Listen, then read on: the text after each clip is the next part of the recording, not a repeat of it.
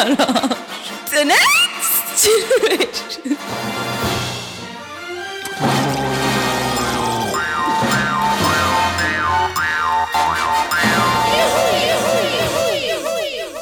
Guten Morgen für alle, die diese Sendung live im Radio hören. Und ja, hallo auch an diejenigen, die diese Sendung im Podcast nachkonsumieren.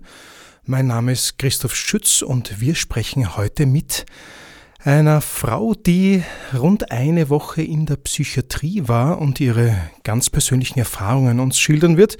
Guten Morgen, Evelyn Schie. Morgen, danke für die Einladung. Ja, gerne. Es ist besonders interessant und mutig von Ihnen, dass Sie über Ihre Erfahrungen, Ihre ganz persönlichen Erfahrungen sprechen wollen. Und Sie haben auch Ihre Lieblingsmusik zum Aufwachen mitgebracht.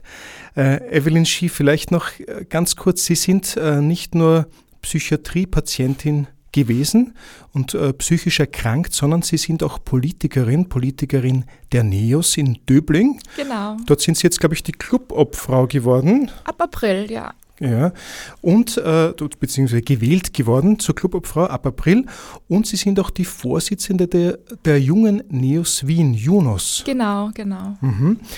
Und Sie machen Ihre Geschichte aus der Psychiatrie öffentlich. Warum wollen Sie an die Öffentlichkeit? Ähm, also einerseits, weil ich seit ein, zwei Jahren auch merke, dass das Thema psychische Gesundheit generell ähm, stigmatisiert ist, sehr stigmatisiert ist und dann vor allem auch, als ich in die Psychiatrie gekommen bin, habe ich mir auch Tage davor gedacht, ich brauche das ja nicht, mir geht es ja gerade wieder ganz gut. Ähm, und dort habe ich dann auch gesehen, wie wichtig es eigentlich ist, diese Möglichkeit nicht als Ultima Ratio zu sehen. Ähm, und gleichzeitig habe ich dort, sind mir dort gute Sachen aufgefallen, aber auch Sachen, an denen man arbeiten könnte. Und deswegen ähm, möchte ich diese Geschichte auch nach außen tragen, um einerseits das Bewusstsein zu schaffen für psychische Gesundheit und Psychiatrien und andererseits auch mal diese Missstände, wie ich sie miterlebt habe, ähm, auch öffentlich zu machen und dass vielleicht daran gearbeitet wird, hoffentlich. Vielleicht so als kleiner Teaser, dass man sich ein bisschen was vorstellen kann. Was ist denn so ein, ein ganz banaler Missstand, den Sie persönlich dort in der Psychiatrie erlebt haben? Irgendetwas, eine Kleinigkeit, die Sie gestört hat oder die Sie als störend empfunden haben? Mm, ich glaube, das Auffälligste ist ähm, die fehlenden Pfleger und Pflegerinnen. Also Dort wurden teilweise die Pfleger am Tag davor um 22 Uhr benachrichtigt, dass sie am Tag danach einspringen müssen, weil es so einen Mangel gibt. Ähm, und da habe ich danach auch mit einem Experten, der auch in dem Bereich ähm, arbeitet, gesprochen, der gemeint hat, ich kenne mich bei dem Thema selbst nicht aus, ich habe nur das aufgeschrieben, was er gesagt hat, dass es bis 2030 einen Mangel von 40, 50.000 Pflegerinnen und Pflegern geben wird.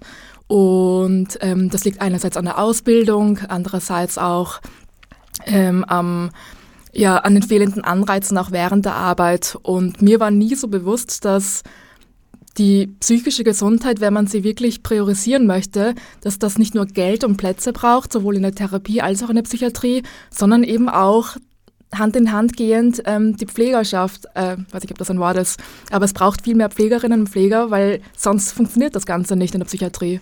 Hm, sonst stehen einfach zu viele Patienten einer überforderten äh, Anzahl an Pfleger, PflegerInnen gegenüber, die vielleicht ins Burnout gehen müssen, weil sie so überarbeitet sind. Äh, genau. Äh, sie haben aber nicht nur quasi Ihre ganz persönlichen Erfahrungen mitgebracht äh, aus der Psychiatrie, sondern eben auch Ihre Lieblingsmusik. Und da gibt es eine, äh, Anna Mabo, die die ich auch, ähm, über die ich auch einmal quasi gestoßen bin ah, in meiner Arbeit. Äh, sehr sympathische äh, Regisseurin ist sie nämlich auch, nicht nur Liedermacher, nicht nur Musikerin. Äh, warum die? Warum haben Sie die mitgebracht? Ähm, ich kenne sie schon sehr lange. Wir waren nämlich in derselben Schule und ihr Bruder ist einer meiner besten Freunde und hat mich auch ähm, begleitet bei meiner Einweisung und das Lied von ihr am Werden habe ich, haben wir auch im Zimmer dort jeden Tag gehört, weil es auch sehr gut beschreibt, dass wir eigentlich die ganze Zeit am Werden sind ähm, und das eigentlich nie aufhört und dass wir dort auch alle gesund werden wollten und das ist auch, halt auch so ein Werdeprozess, dass man sich irgendwie neu kennenlernt und anfängt zu differenzieren, was bin ich, was ist meine Krankheit ähm, und deswegen war das mein Lieblingslied dort. Wir hören rein. Anna Mabo am Werden.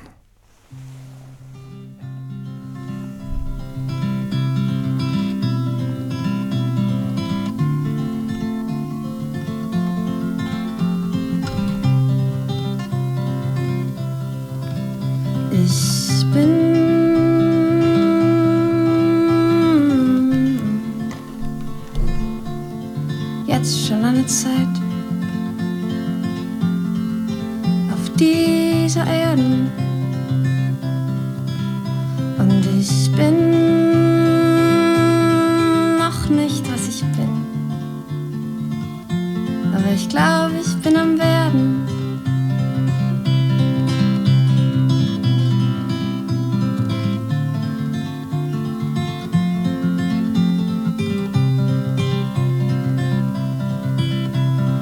Weiß, dass sich die Erde um sich selber dreht. Und der Mond, der macht es nicht.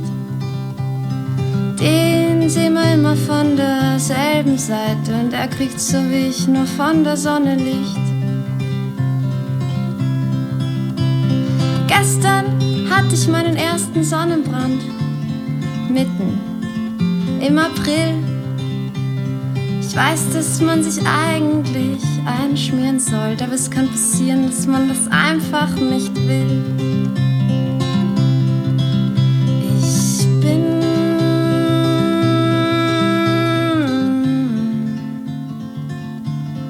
jetzt schon eine Zeit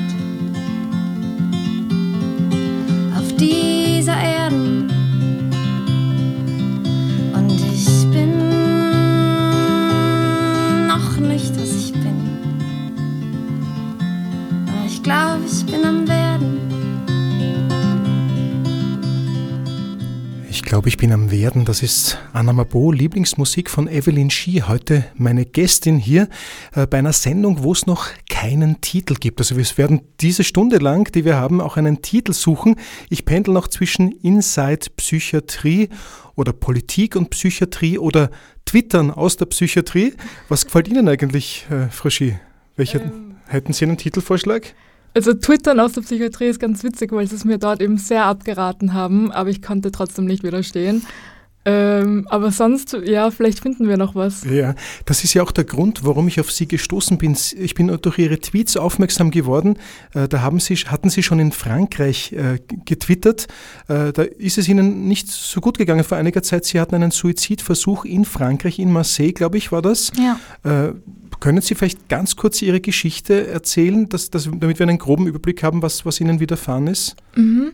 Ähm, ja, also ich glaube, wenn man depressiv ist und wenn das schon länger geht, dann kriegt man öfter solche Gedanken. Vielleicht auch Leute, die nicht psychisch krank sind, kommen diese Gedanken ab und zu. Ähm, aber ja, bei mir es, sind sie immer stärker geworden. Ähm, und dann war ich auf so einem Kongress in Frankreich. Ähm, es waren eigentlich sehr schöne Tage und dann lief halt irgendwas schief und ich bin am Gang gesessen ähm, und wollte mich dann umbringen und habe es versucht. Ähm, und dann haben sie die Rettung gerufen und dann bin ich ins Spital eingeliefert worden, ähm, zuerst in die Notfallambulanz und in der Früh haben sie mich dann in die Psychiatrie verlegt. Ähm, Wie war das in einem fremden Land in der Psychiatrie?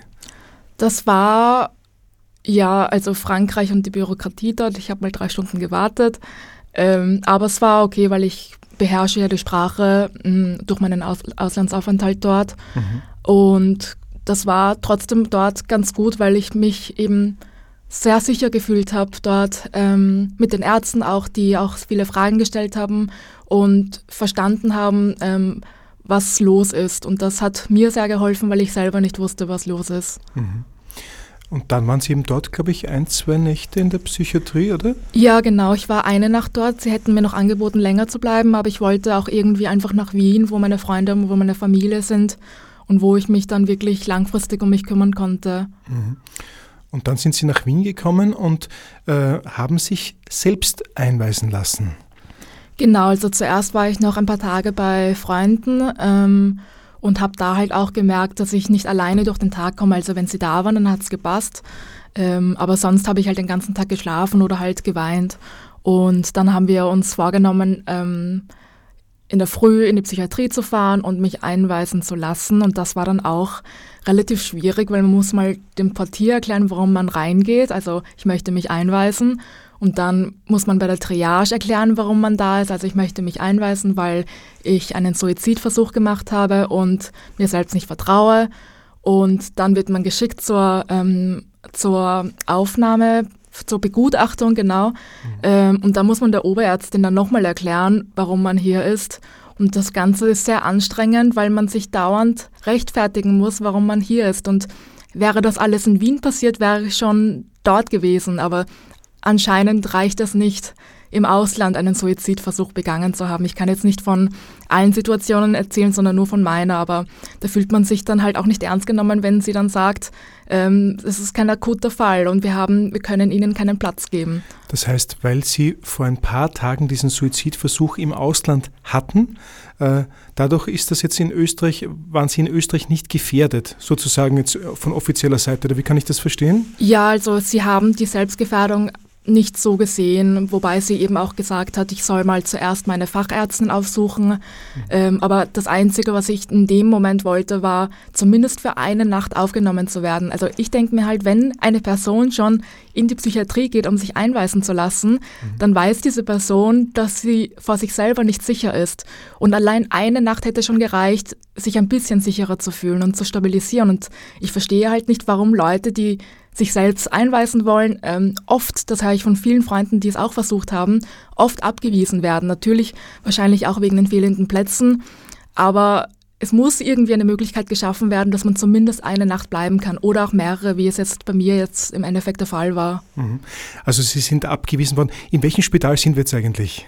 Ähm, das möchte ich lieber nicht sagen, um, also wenn man es wahrscheinlich googelt, dann wird man eh drauf kommen, weil die ähm, Psychiatrien sind alle nach Bezirke aufgeteilt, was mhm. auch ein bisschen unverständlich ist für mich. Mhm. Ähm, aber lieber nicht sagen. Ist gut, wir werden äh, auch eben bestimmte Sphären einfach auch schützen. Äh, Sie sind eben abgewiesen worden zuerst und sind dann wieder nach Hause und zu einer Freundin, glaube ich, habe ich, genau. hab ich gelesen. Und äh, dann mit Hilfe einer Psychiaterin haben Sie es aber dann doch geschafft und waren dann eine Woche lang in der Psychiatrie. Genau. Ja. Ähm, bevor wir noch sprechen, wie es in der Psychiatrie auch wirklich zugeht, ich würde vorschlagen, lockern wir noch einmal mit einem Lied von Ihnen auf und dann würde ich nämlich gerne auch noch von einer Studie erzählen, die auch diese ganze Sendung noch in eine andere Relevanz nämlich eintauchen lässt. Was meinen Sie, welches Lied würde denn jetzt zur Einstimmung äh, gut passen? Ähm, vielleicht das Matilda. Ich glaube, das habe ich auch aufgeschrieben. Ja. Von OJ. Okay, warum das? Ähm, die, das Album heißt An Awesome Wave und dort habe ich mir jeden Tag das Meer angeschaut, ähm, sozusagen die entfernte Stadt, die irgendwie wie ein Meer ausgeschaut hat, was mir der Bruder von der Anna Mabo ähm, gesagt hat. Mhm. Und ja, seine sozusagen Erinnerung von dort. Wir hören rein. This is from, this is from, this is from Matilda.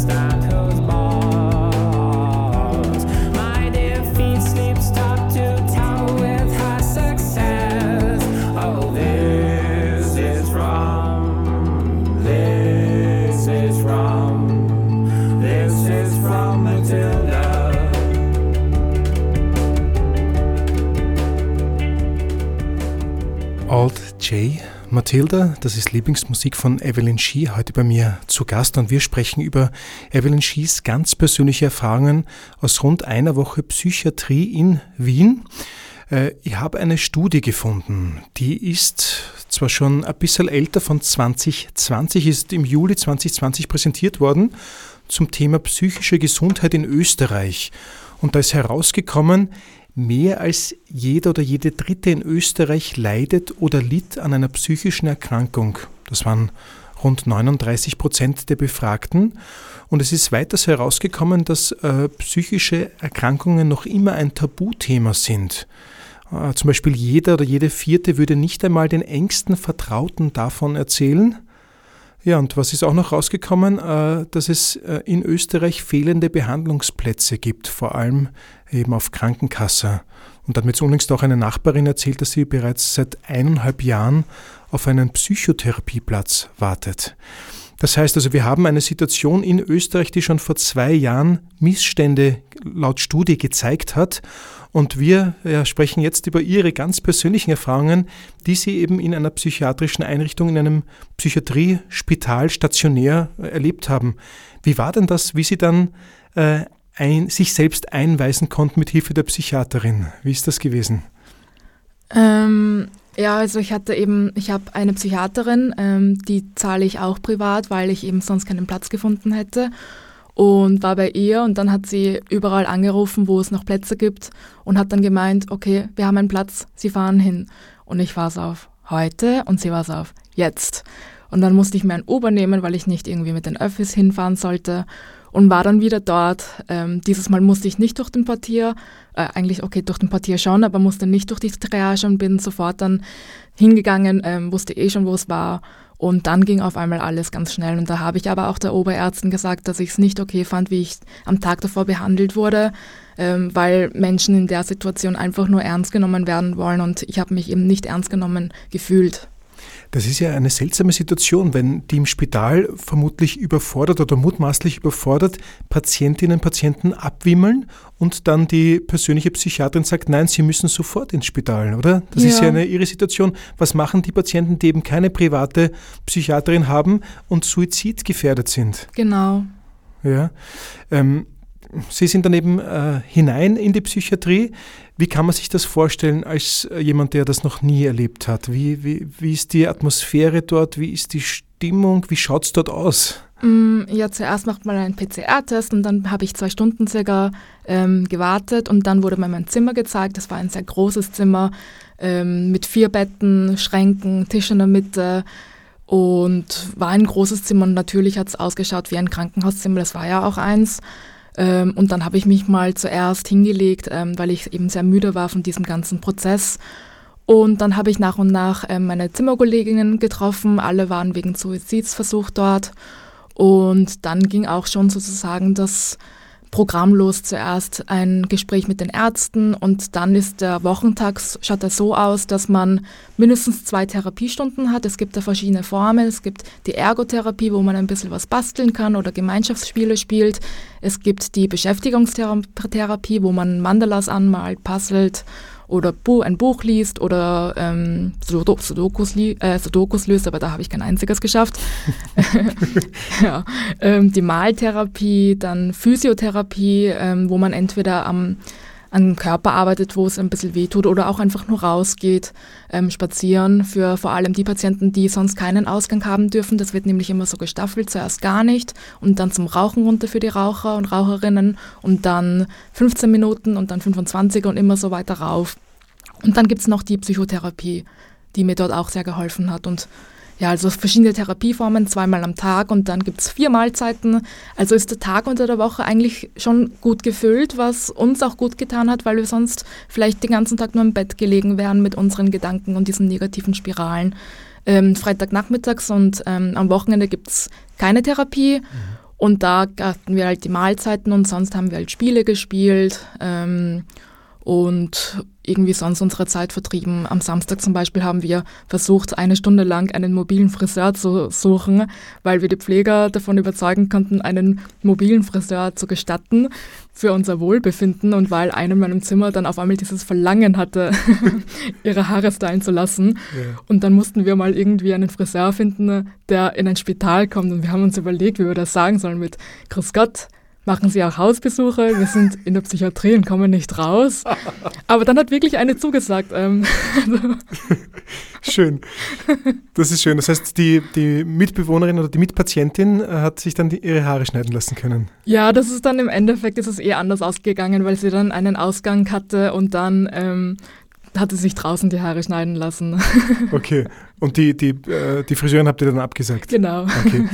Ähm, das heißt also, im Spital, wenn ich das richtig verstanden habe, werden Patienten, Patientinnen rund um die Uhr beschäftigt, damit sie eben nicht äh, an ihre Suizidgedanken denken, sozusagen. Ja, und man findet halt auch eine gute Therapieform auch für sich selbst. Also für mich zum Beispiel war die Psychotherapie sehr bereichernd und auch einfach, ich glaube, ich im Alltag nimmt man sich auch nicht die Zeit, einfach jetzt ein Mandala auszumalen oder ein bisschen zu puzzeln, weil wir so in unserem Alltag verstrickt sind, dass wir von einem Termin zum nächsten laufen und das hat schon auch gut getan, ähm, zu lernen, was uns beruhigt und was uns Spaß macht, so auch wenn wir dann draußen sind, irgendwie etwas zu haben, wo wir wissen, okay, das tut mir gut. Mhm. Und ähm, was haben Sie dort quasi in der Psychiatrie erlebt, wo Sie sagen, das passt nicht so gut oder da, da gibt es noch Verbesserungsbedarf? Weil Sie mir schon erzählt, diese Situation mit ein bisschen zu wenig Pfleger, Pflegerinnen, die mhm. es gibt. Was haben Sie sonst noch erlebt, was Sie, wo Sie sagen, das hat Ihnen gar nicht gefallen?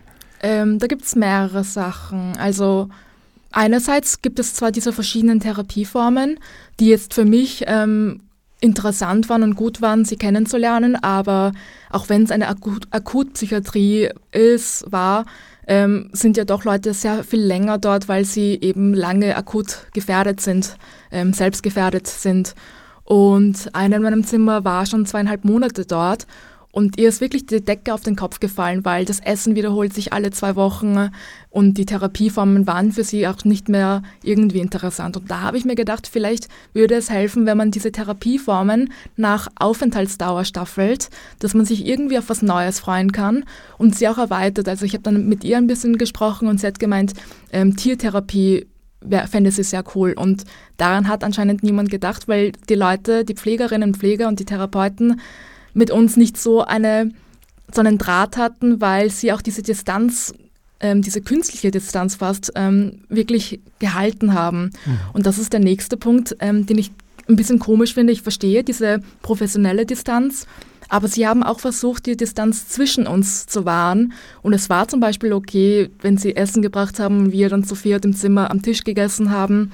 Aber es war nicht okay, dass ich am Gang gestanden bin und geschaut habe, ob es meiner Zimmerkollegin gut ging, ähm, die gerade eine sehr schlechte Episode hatte und ich musste wieder zurück in mein Zimmer. Ähm, und letztens habe ich sie am Freitag auch besucht und da wurde ich wirklich auch rausgeschmissen mit dem Argument, die Psychiatrie sei kein Treffpunkt und es soll keine freundschaftlichen Beziehungen zwischen den Patienten geben. Mhm. Und da habe ich mir halt gedacht, diese Menschen, die sowas sagen, die Ärzte und die Pfleger, äh, Pflegerinnen, die, die wissen halt nicht, wie sich das anfühlt. Also ich glaube, man muss mal einsam gewesen sein, um zu wissen, was das mit einem macht. Und ich habe halt an den ersten Lockdown gedacht, wo ich halt über zwei Monate niemanden auch nur berührt habe und was das mit meinem Kopf und meinem Körper gemacht hat, was wirklich schrecklich war. Und diese Leute, die schon länger dort waren, die sind ja nicht mit Freunden gekommen, die sind alleine hingekommen mhm. ähm, und haben keine Berührungen, reden vielleicht nicht mit anderen Leuten so viel. Und das fand ich ganz schrecklich. Also wir haben dann angefangen, uns im Zimmer in der Früh und am Abend zu umarmen, um einfach diese Berührung auch zu haben. Das habe ich dann auch mit, nennen wir sie, Franz und Klaus gemacht. Ähm, und man konnte auch jedes Mal spüren, wie ihre Anspannung ein bisschen weggekommen ist. Durch ein, allein eine Berührung, eine Umarmung, aber es kann so viel ausmachen. Mhm.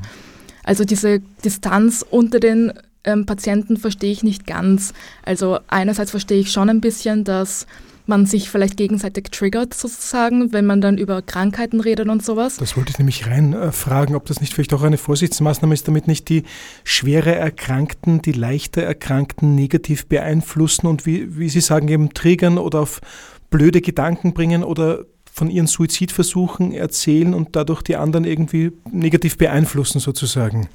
Ja, ähm, ich glaube schon, dass es eine Möglichkeit ist. Also bei uns ist es, haben wir schon darüber geredet, wie es passiert ist. Ähm, aber wir haben auch schon auch sehr darauf geachtet, dass wir aufeinander, aufeinander Acht nehmen. Und wir sind ja alle dort, es waren alle dort, auch wenn sie untergebracht waren vom Gericht, ähm, wollten gesund werden und haben da wirklich auch versucht, ähm, uns da nicht gegenseitig irgendwie zu triggern. Mhm. Also, ja. Dann würde ich einmal vorschlagen, wir öffnen die Sendung auch für Anrufe von außen. Also falls irgendjemand jetzt Lust bekommen hat, auch anzurufen, eine Frage zu stellen, vielleicht selbst Betroffener ist oder auch in seinem Umfeld jemanden äh, hat, der betroffen ist von einer psychischen Erkrankung, der möge hier doch bitte gerne anrufen unter 01, die Wiener Vorwahl 319 09 9933. Ich wiederhole nochmal zum Mitschreiben 01 319 09 9933. Und wir spielen wieder ein Lied von Ihnen, von Ihrer Lieblingsmusik, die Sie mitgebracht haben. Frau Schie, was ist denn das nächste, was wir hören sollen?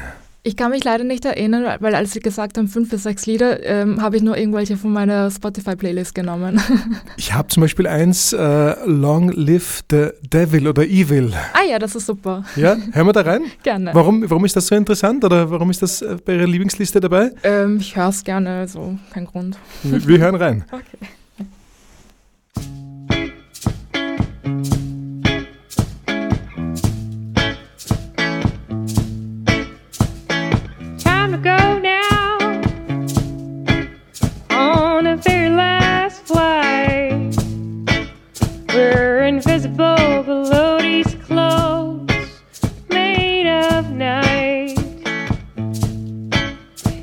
Sunrise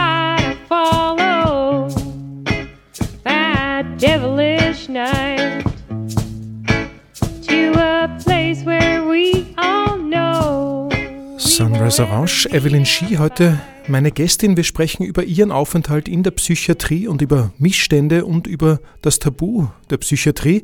Und wir haben die Leitung freigegeben zum Anrufen unter 01 319 09 9933. Und wir haben jetzt bereits den ersten Anrufer oder Anruferin in der Sendung.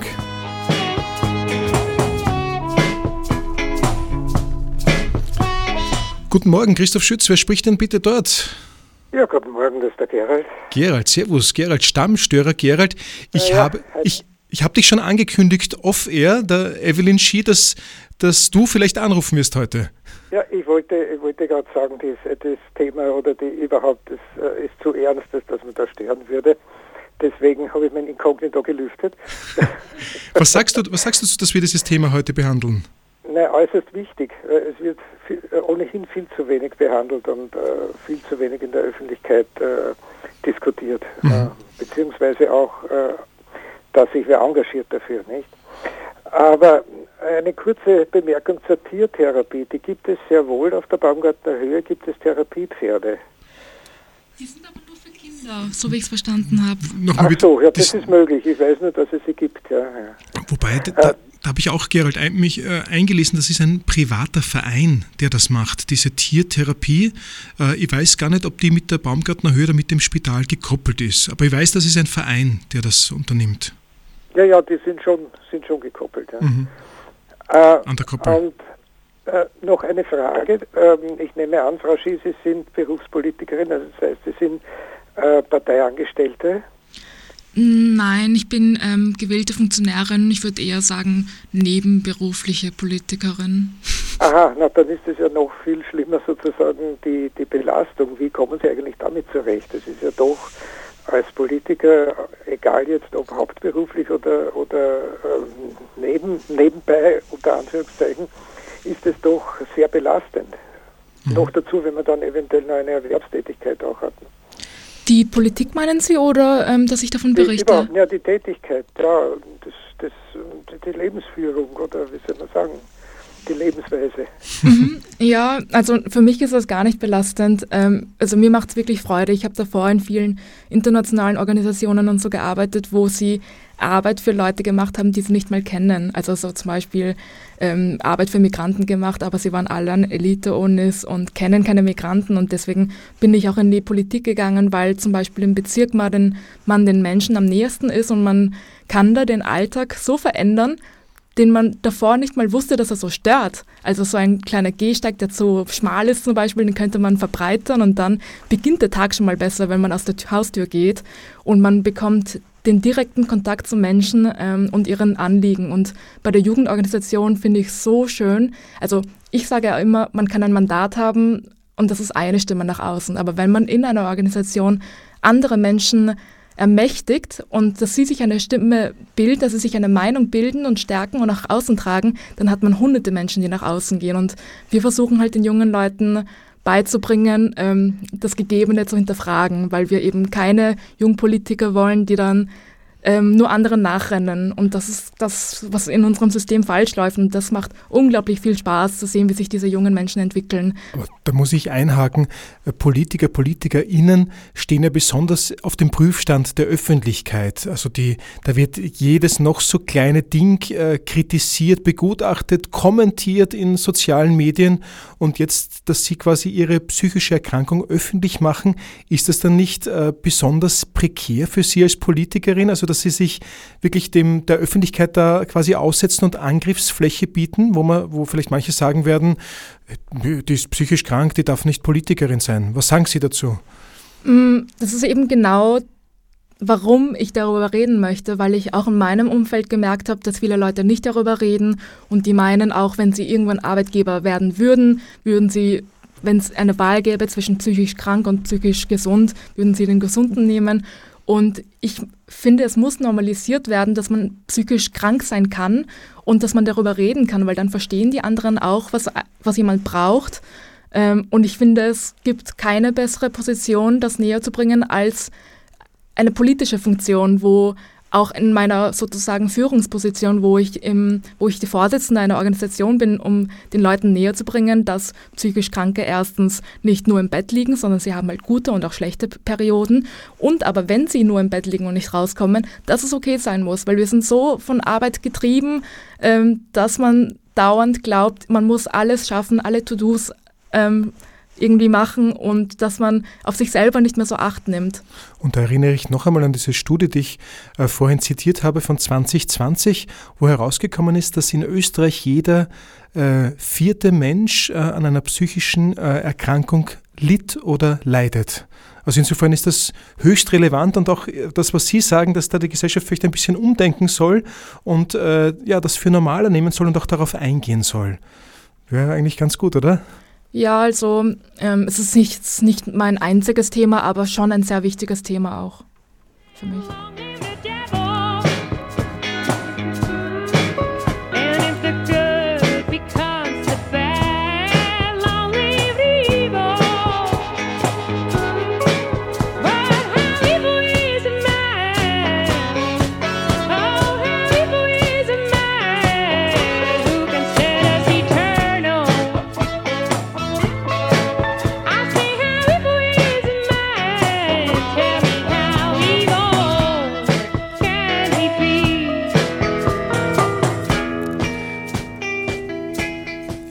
Haben ja heute auch in der Sendung Sunrise Orange hier auf Orange 94.0, dem freien Radio in Wien auch vor, dass wir dieses Tabu Psychiatrie und Tabu psychische Erkrankung auch ein bisschen ein Stück weit enttabuisieren. Äh, Sie haben ja jetzt, wie Sie in der Psychiatrie waren, auch, äh, glaube ich, eine neue Diagnose gestellt bekommen. Was ist diese Diagnose? Ich glaube, Borderline ist es. Genau, also ich wurde vor einem Jahr mit Depressionen diagnostiziert, die wahrscheinlich schon länger geht. Und in der Psychiatrie wurde ich dann mit Borderline diagnostiziert. Das ist ähm, jetzt keine Krankheit in dem Sinn wie eine Depression, wo man Symptome hat wie Antriebslosigkeit, Konzentrationsstörungen, sich selbst isolieren, sondern es ist eine Persönlichkeitsstörung, ähm, die wahrscheinlich auf die Kindheit zurückzuführen ist die ich dachte, dass ich sie gut verarbeitet habe, anscheinend doch nicht. Mhm. Ähm, und das ist halt das Schwierige irgendwie, weil bei der Depression habe ich gelernt, dass die Symptome nicht ich sind, sondern die eine Krankheit und konnte dann relativ gut damit leben, wenn ich dann schlechte Episoden hatte, dass ich mir gedacht habe, chill, das bist du nicht, mach dir keinen Stress. Und bei einer Persönlichkeitsstörung ist, sind das die Gedanken. Und das ist wirklich schwierig damit zu kämpfen, wenn ich Gedanken habe. Auch diese laufenden Suizidgedanken sind auch ein Teil von dieser Persönlichkeitsstörung. Ähm, dass man gegen die eigenen Gedanken kämpft und sich denkt, diese Gedanken sind nicht meine, sondern die einer Persönlichkeitsstörung, einer Krankheit und das ist ein täglicher Kampf. Aber ich habe mir gestern auch gedacht, dass auch psychisch ähm, gesunde Menschen immer wieder einen Kampf der Gedanken haben. Also mhm. wenn man sich zum Beispiel irgendwas abgewöhnen will, ist zum Beispiel das Rauchen, dann ist es ja auch ein Kampf gegen die Gedanken. Ähm, es findet halt nur öfters statt und es ist halt so ungreifbar, so eine Persönlichkeitsstörung, weil es, sind, es hängt nicht von Hormonen ab, die vielleicht zu wenig produziert werden oder sowas. Äh, und es ist so ungreifbar für mich, aber ich, ähm, es gibt anscheinend eine Borderline-Tagesklinik in Wien im zweiten Bezirk. Die nehmen ab April wieder Patienten auf und da werde ich versuchen, diese Krankheit auch besser zu verstehen. Wie kann man sich das vorstellen als jemand, der jetzt nicht Borderline hat? Wie fühlt sich das in einem selbst an? Wie, gibt's, können Sie vielleicht ein Beispiel bringen, dass ich es mir besser vorstellen kann? Mm, eben zum Beispiel diese laufenden Suizidgedanken. Ich, also sie sind natürlich bei mir immer schlimmer geworden, je schlechter die Depression geworden ist in diesen Episoden. Ähm, aber eben damals in Frankreich hatte es nicht wirklich einen Grund, weil ich doch sehr schöne Tage dort verbracht habe. Und das habe ich eben nie verstanden, warum es sie manchmal kommen, wenn es keinen Grund dazu gibt. Und das ist halt diese Persönlichkeitsstörung. Oder auch ähm, Impulsivität ähm, oder auch Trennungsängste und dass ich zum Beispiel früher, das, daran habe ich anscheinend schon gearbeitet, ohne der Diagnose, ähm, sehr intensive Freundschaften und Beziehungen hatte, aber wo ich dann gemerkt habe, dass mich ein kleiner Punkt stört, habe ich dann alles abgebrochen. Also entweder, das ist dieses Schwarz-Weiß-Denken, nennen sie das, ähm, entweder alles oder gar nichts. Mhm. Und ähm, vielleicht auch noch zu, zu, zu den Episoden, die Sie gesagt haben, äh, diese Depressionen, die Sie vor einem Jahr, glaube ich, diagnostiziert bekamen, äh, sind die quasi nur eine, eine Nebenwirkung dieser Borderline-Persönlichkeitsstörung oder ist das unabhängig davon gewesen und ein, eine Folge der Pandemie oder ihrer, ihres, ihrer Lebensführung? Ähm, oder also, weiß man das gar nicht so Da genau? kenne ich mich fachlich nicht so gut aus. Ich glaube, es kann schon durchaus mit Borderline kommen. Aber es kann auch sein, dass es selbstständig gekommen ist. Also vor allem mit dem ersten Lockdown ist es dann viel schlechter geworden. Mhm. Äh, das heißt also auch, die Pandemie hat ein bisschen wie ein Brandbeschleuniger gewirkt. Jetzt nicht nur bei Ihnen, also auch was die psychische Gesundheit zum Beispiel von Jugendlichen äh, in Österreich betrifft, habe ich gelesen unlängst, da wird ja auch mehrfach in der Gesellschaft aufgeschrien dagegen. Äh, vielleicht auch noch, weil Sie auch gesagt haben, diese Ursachen sind in der Kindheit. Was, was kann man dazu sagen, zu, zu diesen Ursachen von, von so einer Persönlichkeitsstörung wie Borderline?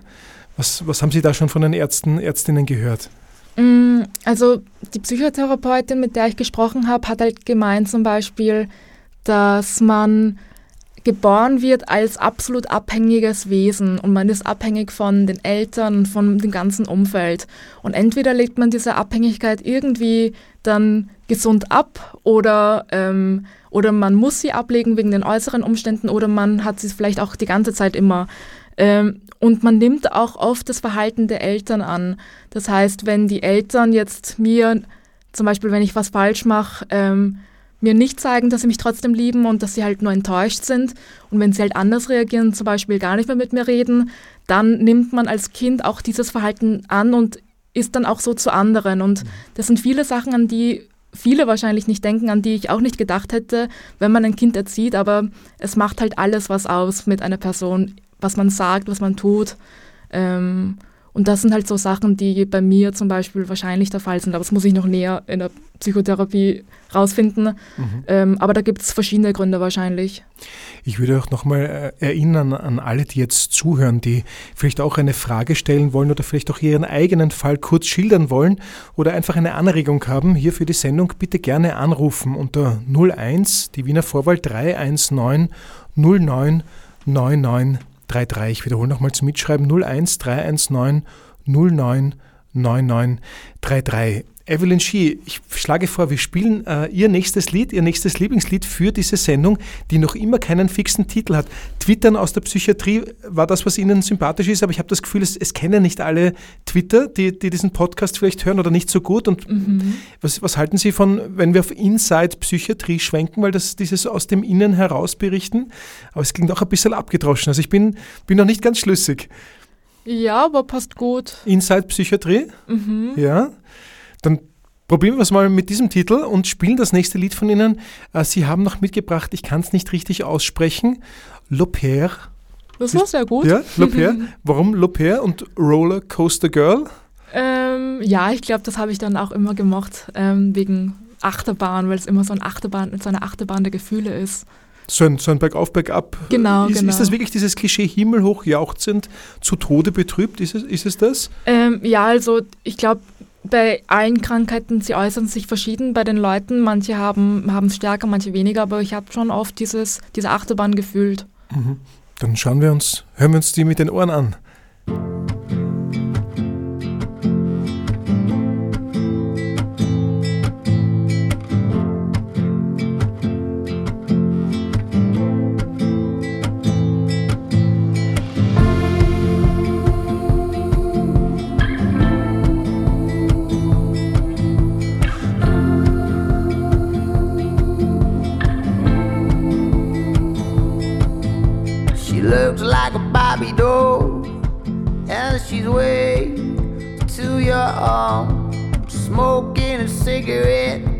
Like a rolling stone. She tells me about the life she lives in the mess she high, Why asking for another beer and not a smoke? Waiting for the phone to ring, waiting for the show to say. The cover shot into front row seats at the boxing ring, and I, I want to say her, but oh, she just waves goodbye. Yeah, she took the eyes of a cigarette and smile.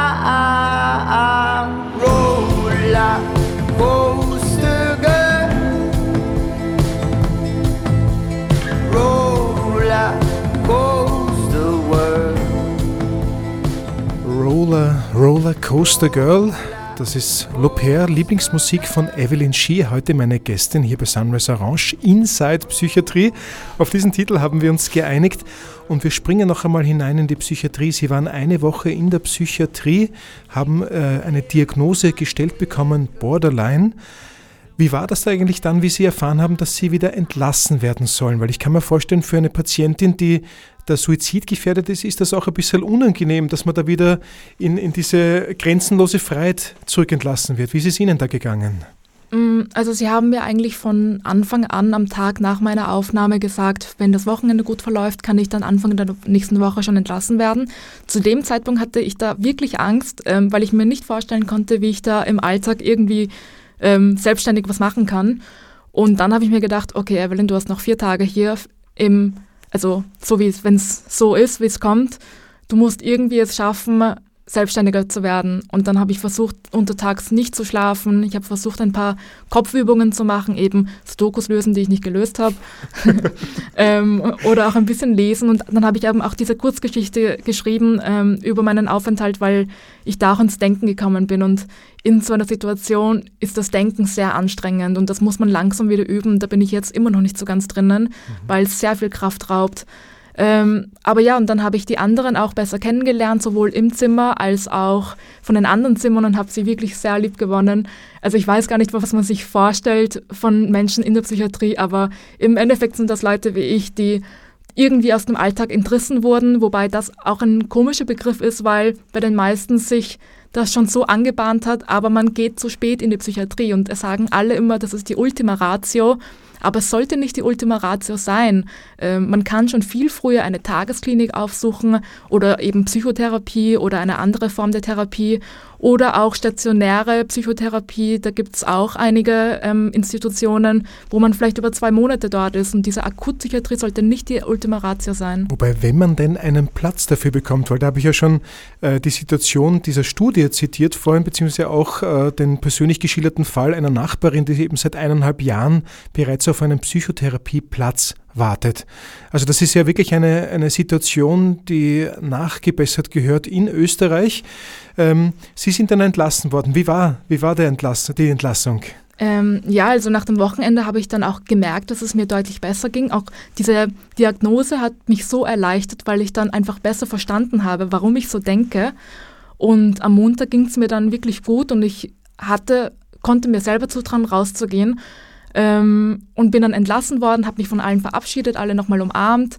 Und das war auch ein, also sehr überwältigend, wieder draußen zu sein, auch wenn es nur so eine kurze Zeit war eigentlich, insgesamt zwei Wochen, wo ich das durchgemacht habe, aber es fühlte sich so intensiv an. Und draußen sind mir dann zum Beispiel die Gesichter der Menschen viel mehr aufgefallen, dass Leute gelächelt haben, was mir früher nie aufgefallen ist. Ähm, ja. Schön. Na, Wir haben jetzt auch jemanden vielleicht, der lächelt, der in die Sendung hinein lächelt. Äh, jemand hat uns angerufen, hat die Nummer 01 319 09 9933 gewählt. Wir nehmen dich oder Sie live on air. Guten Morgen. Wer spricht denn bitte? Mein Name ist Schütz, grüß Gott. Guten Morgen. Ich habe eine Frage. Wie haben Sie sich, wenn es Ihnen schlecht gegangen ist, gegenüber Familie und Freunde verhalten, waren Sie abweisend oder waren Sie, waren Sie glücklich, dass sich jemand mit Ihnen beschäftigt oder Ihnen irgendwas Nettes sagt oder irgendwas Nettes schickt? Ja. Mm, unterschiedlich. Ähm, also in den Lockdowns zum Beispiel habe ich mich sehr selbst isoliert. Das ist, glaube ich, auch so ein Symptom der Depression. Da fand ich es schön, wenn Leute mir einfach gesagt haben, hey Evelyn, ich komme vorbei, gehen wir nicht picknicken oder sowas in den Park. Ähm, da hat mir das geholfen, weil es war in der Situation, wenn man alleine wohnt, schwierig, irgendwen zu fragen, hey, können wir was machen? Weil da hat man gemerkt, alle haben entweder einen Partner oder wohnen in einer WG. Also ähm, und da war es schwierig, irgendwie da allein durchzukommen. Aber jetzt die letzten Tage, ähm, die letzten zwei Wochen habe ich gemerkt, was ich für einen unglaublich guten Freundeskreis habe, auf die ich mich sehr verlassen kann. Bei meiner Familie war es ein bisschen schwieriger, weil viele nicht wirklich wissen, wie man mit psychisch Kranken umgeht und die versuchen einem zu helfen, aber es bringt nichts. Wie geht man mit psychisch Kranken um?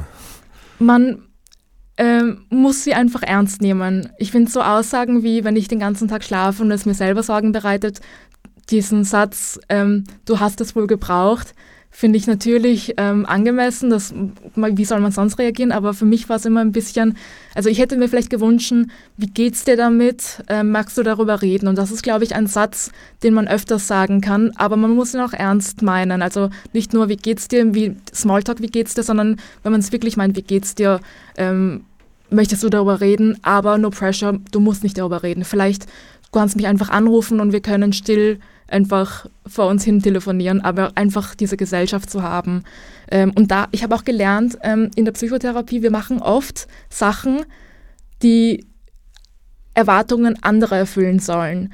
Und einerseits sind das wirklich vielleicht wirklich Erwartungen und andererseits bildet man sich die vielleicht ein. Und zum Beispiel, wenn Leute helfen wollen, was sehr schön ist, aber wenn man keine Kraft dafür hat, dann muss man auch absagen können, weil diese Menschen oft, die versuchen zu helfen, die versuchen zu helfen, damit sie sich selber besser fühlen. Mhm. Und da muss man auch lernen, ähm, den eigenen Bedürfnissen nachzugehen. Das ist, glaube ich, ein, das Um und Auf nicht nur mit einer psychischen Erkrankung, sondern prinzipiell, also dass man wirklich auf sich hört, was man selbst braucht, weil ich glaube, nur wenn man selbst gut auf sich hört, kann man auch für andere da sein. Ähm, die Frage ist auch noch, äh, Evelyn Schie, wie geht es Ihnen eigentlich hier in der Sendung, dass wir darüber sprechen? Sie haben ja schon gesagt, dass darüber nachdenken, dass allen diese Geschichte erzählen, war zum Beispiel bei der Psychiatrie, bei der Selbsteinweisung sehr anstrengend. Wie ist es jetzt für Sie eigentlich darüber zu sprechen und auch äh, zu merken, dass da auch Fragen kommen von außen? Mm, ich muss sagen, ich habe mich schon ein bisschen vor den Fragen gefürchtet und auch, dass es eine Live-Sendung ist. Es haben mir auch ein paar Freunde davon abgeraten, weil es eben noch so frisch ist. Mhm. Ähm, aber für mich ist das ein guter Zeitpunkt. Ich glaube, es gibt keinen perfekten Zeitpunkt, über sowas zu reden. Am besten muss man gar nicht darüber reden, weil alle wissen, ähm, was da los ist. Aber ich bin distanziert genug von meinem Aufenthalt und trotzdem noch nah genug dran, dass ich das noch frisch sozusagen im Kopf habe. Und ich finde das ganz gut, hier darüber zu reden. Ähm, einerseits, weil ich eben darüber aufmerksam machen möchte und das mir Freude bereitet.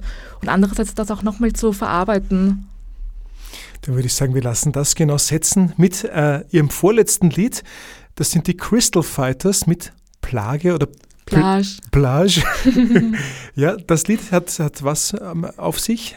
Ähm, das ist ein relativ älteres Lied, das ich mit einer Freundin sehr oft gehört habe, als wir am Strand waren. Und wie gesagt, in diesem Raucherkammer dort ähm, haben wir uns immer das Meer angeschaut, die entfernte Stadt. Und dementsprechend fand ich Plage auch wieder schön, weil es an das Meer erinnert. Der Strand, oder?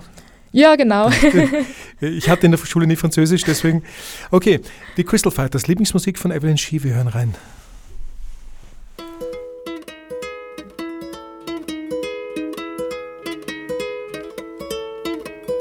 Do you want to go to the plage with me? I'm going down, down, down there, four in the morning. Most beautiful girl I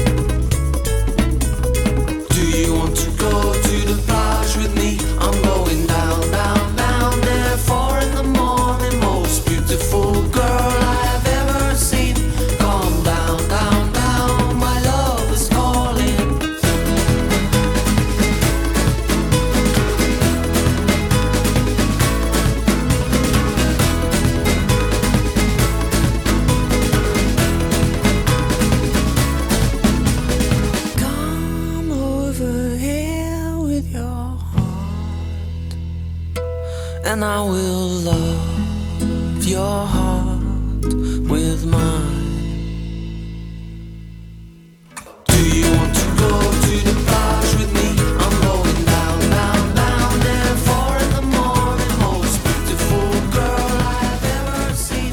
Gone down, down. Wir träumen uns, wir träumten uns kurz an den Strand mit Evelyn Ski, die heute mein Gast ist hier bei Sunrise Orange zum Thema Inside Psychiatrie.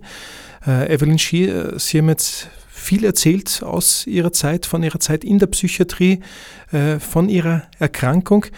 Was meinen Sie denn, was wäre denn wichtig aus dem allen, was Sie jetzt bis jetzt erlebt haben, aus dem allen, was Sie in unserer Gesellschaft wahrnehmen? Was wäre denn gut, was jetzt, was sich in unserer Gesellschaft ändert, damit dieses Stigma, dieses Tabu Psychiatrie abgebaut werden kann und sich vielleicht etwas äh, ja, zum, zum Offenen hin ändert? Mm, Ich glaube einerseits, dass sich Menschen trauen, darüber zu reden, weil ähm, sie dann auch auf mehr Verständnis stoßen, glaube ich, als wenn man gar nicht weiß, warum jetzt eine Person eine Woche lang irgendwie weg vom Fenster ist und sich nicht meldet. Ähm, und andererseits eben, dass es mehr Kassenplätze für Therapieplätze gibt, ähm, dass es mehr Plätze auf den Psychiatriestationen gibt und da werden 13 Millionen nicht reichen, wie der letzte Gesundheitsminister angekündigt hat. Also das ist sowieso, was für mich damals schon eine unglaublich geringe Summe, aber jetzt mit den Insights, was man, worin man alles investieren muss, wird das ganz bestimmt nicht reichen. Das heißt, das ist jetzt auch gerade live ein offener Brief an Johannes Rauch, den Gesundheitsminister, äh, mutmaßlich. Ja. Äh, äh, die Studie, die ich äh, schon mehrfach jetzt in der Sendung zitiert habe, von 2020, Juli 2020, die ist übrigens von Karmasin Research gemacht worden. Sophie Karmasin, die äh, Ministerin, Ex-Ministerin, die derzeit äh, in Untersuchungshaft ist. Ähm, falls jetzt Zuhörerinnen und Zuhörer diese Studie oder die Ergebnisse dieser Studie nicht, nicht zu ernst nehmen aufgrund der ganzen medialen Berichterstattung, äh, denen möchte ich entgegenhalten, dass Sophie Kammersin mittlerweile selbst umsattelt auf Psychotherapeutin, dass die sich gerade umschulen lässt als Psychotherapeutin. Also äh, sie wird wahrscheinlich selber auch an diese Studienergebnisse glauben, die sie damals veröffentlicht hat. Ja, ähm, Evelyn Schie, wir haben noch vier Minuten, da muss ich noch ein Lied ausgehen, aber ja, ein, ein, ein Schluss, einen Ausblick. Wie wird es denn bei Ihnen weitergehen? Sie sind jetzt in Psychotherapie, nehme ich an. Noch nicht, erst nicht? im April, wo es die Plätze wieder gibt. Ja, das heißt, da hoffen Sie, dass die Ihnen gut helfen können und äh, Ihnen beistehen, mit dieser Krankheit noch besser leben zu lernen und mit diesen negativen Spiralgedanken, Suizidgedanken. Genau, ähm, also man sagt immer, es wird schon irgendwann besser und es hört sich in schlechten Momenten blöd an, aber wenn man dran arbeitet, dann versteht man das mehr und dann hoffe ich und bin ich davon überzeugt, dass es besser wird. Und sollten jetzt Hörer Ihnen Lust bekommen haben, sich mehr mit dem Thema auseinanderzusetzen, raten Sie denen auch irgendwas, dass sie sich, sie sich irgendwo informieren sollen können? Oder was würden Sie denen empfehlen?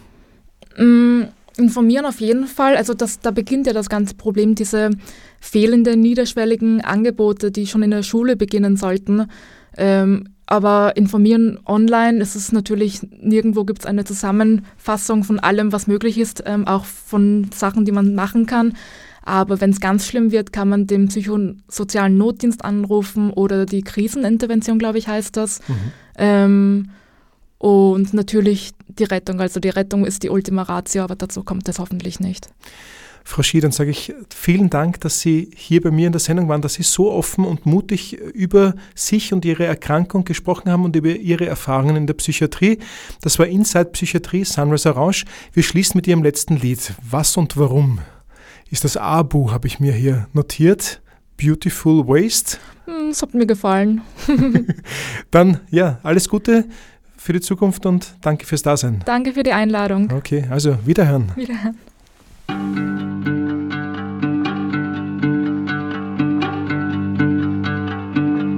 You think that you over, over the past.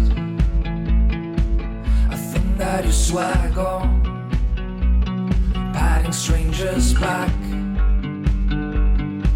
You think that you walk hard as you can. A thing that you worn out.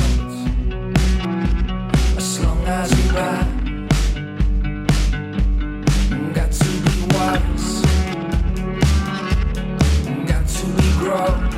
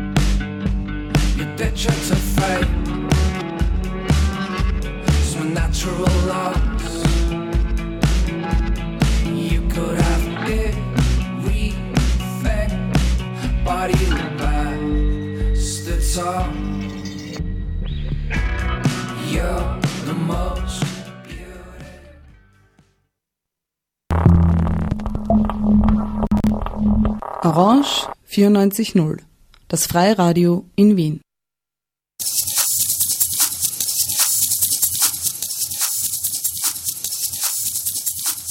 Radio Orange. Orange. Orange. Radio Orange. O94. Orange. Radio Orange. Radio Orange. Radio Orange. Das freie Radio in Wien. Eine Plattform, wo viele, viele unterschiedliche Menschen zu Wort kommen können, die sonst nicht zu Wort kommen. Toller Sender. Viel spannendes Programm. Freie Medien, Kultur. Vielfalt an Sprachen, an Themen, an Musiken. Community Radio. Freiheit. Und viele Themen, die vielleicht sonst gar nicht so gehört werden. Radio Orange ist ein politischer Sender, aber auch ein humorvoller Sender. Vielfältig. So ein wunderbarer Ort. Orange 94.0, das freie Radio in Wien. Orange 94.0. Schalt dich ein.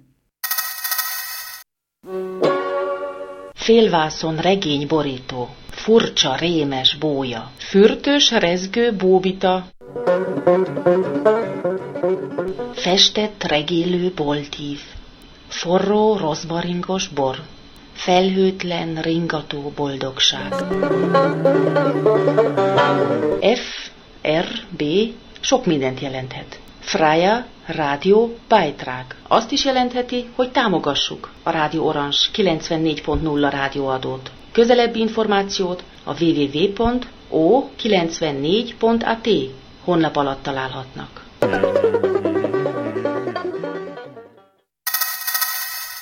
Neun Uhr. Radio Afrika International. Zehn Uhr. Világjáró klubja Bécs műsora az Orange Rádió 94.0-án. Sok érdekes életút magyarul Bécsből. Elf Uhr. Minden szerdán délelőtt 11 órától Bécsi Magyarok, egy órás zenés magazin műsor magyarul. Orange Rádió FM 94.0. 12 Uhr. Monikas musikalische Reise. Ein Streifzug durch Länder, Sprachen, Rhythmen, Melodien und Themen. 13 Uhr. Kapitalismuskritik, ehemals WEX. Auskünfte über Marktwirtschaft, Staat und Kapital, die man sonst wo vergeblich sucht.